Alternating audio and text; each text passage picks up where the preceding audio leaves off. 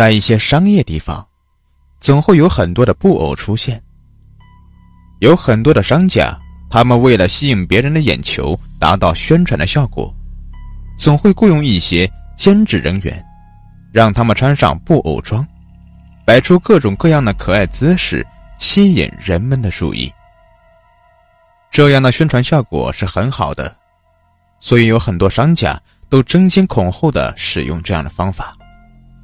这种方法很简单，而且费用不高。做一套布偶装的费用很低，而且可以重复使用。寻找兼职也很简便，每天给他们两百块钱，他们就能很好的工作。这一天，因为店里搞周年庆活动，张强租了一套布偶装。他是这家店的店长，店里面所有的事情都是他在负责。这一次周年庆活动，他一定要办得有声有色。这家店是他唯一的事业，他将自己的所有心血都放在了上面，他的心血也没有白费。这家店搞得有声有色，客人也越来越多。他想好了各个环节，需要一个人穿着布偶装在外面宣传，于是他群里发布了兼职的信息。很快就有人来回复他。张强简单的给对方说了一些工作内容，对方就答应了。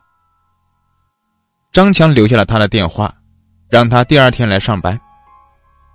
这种工作非常的简单，就是比较辛苦，只要穿着不方便的布偶装，还要做一些可爱的动作，在里面很闷热，还是很难受的。第二天，那个小伙子就来了。张强把布偶装给了他，然后说：“今天要辛苦你了，只要你表现的好，我是不会亏待你的。”男孩点点头，他看上去像一个大学生，可是为了体验生活，所以才来做兼职。看这男孩的穿着，他的家庭条件应该还不错，能来这里打工还是很难得的了。这个男孩二话不说。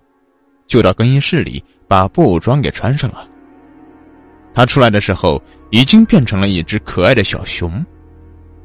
老板让他做了几个可爱的动作，他按要求做了，老板非常满意，拍了拍他的肩膀。一个上午，男孩根本没有休息的机会。今天是周末，又是这家店里的周年庆，来的人特别多。周年庆的活动办得非常的成功，有很多的家长。带着孩子来玩，孩子看见这么可爱的布偶，他们都非常的兴奋，追着男孩先跟男孩互动。男孩已经精疲力尽了，但是他的工作还没有结束，他还要硬撑着完成自己的任务。不知道过了多长时间，男孩已经晕头转向了。布偶装非常的闷热，而且有些笨重。他连续穿着这个衣服工作了这么长时间，已经达到了极限。他感觉到异常的难受，汗水不知道流了多少。他感觉头晕脑胀，已经有些恍惚了。他努力的向前走去，他很想休息一下。他慢慢的坐下去，感到一阵的轻松，这种感觉非常舒服。他竟然就这样渐渐的闭上了眼睛。男孩闭上眼睛以后，就再也没有醒过来。那个店，也因为这件事情关闭了。店长觉得自己很委屈，但是，毕竟是在工作中发生了这样的事故，他赔偿了很多钱。这件事情，才算是完结。从这次以后，这里就成了人们谈虎色变的地方，没有人敢去这个地方。刚好这个点是在角落的位置，这个位置就更加没有人了。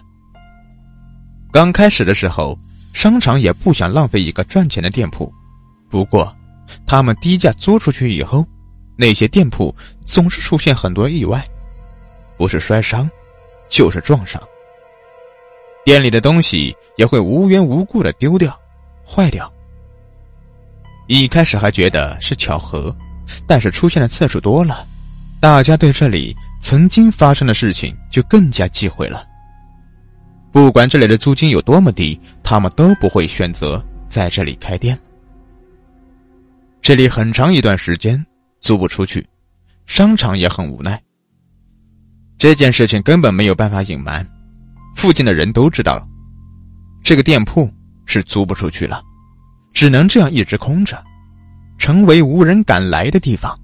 还好这个店铺在最里面，对其他店铺没有太大的影响。这件事一时间闹得风风雨雨的，很多人都认为这里面有不干净的东西。一到了晚上，这里就没有什么人，商场也会早早的关门。这一天，有一个女孩因为店里到了很多的新货。明天要正常开店的话，今天一定要整理完。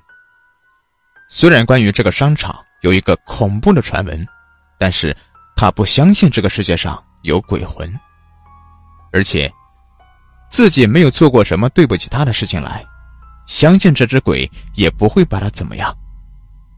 想到这里，他打算留下来整理东西。要是自己的动作快一点，应该会早点结束，这样自己就能早点回去。虽然自己不相信这个世界上有鬼，但是一个人待在这个空荡荡的地方，还是很让人心里感到发毛。他尽量不去想恐怖的事情，而是开始专心的工作。人的注意力被其他东西吸引了以后，就不会觉得那么害怕了。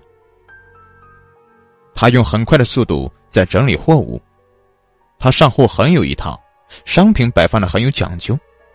有些人认为卖东西就是把东西放上去就好了，但是他们不知道里面还有很大的学问。这就是为什么同样的价格、同样的货物，别人卖的比较好，自己却卖的这么差的原因了。女孩在这里下了很多的功夫，所以店里的生意一直不错。她是一个勤快的女孩，今天的事情不会放在明天，所以。他还在这里用心的工作着。这个时候，他似乎听见了一个男孩的声音，声音有些模糊，听不清在说什么，但是语气比较快，像是在哄什么。女孩心中一惊，她转过头，身后什么都没有，难道是自己的幻觉？她集中精神，仔细的听着。空荡荡的，什么声音都没有，一定是自己听错了。他叹了一口气，继续自己的工作。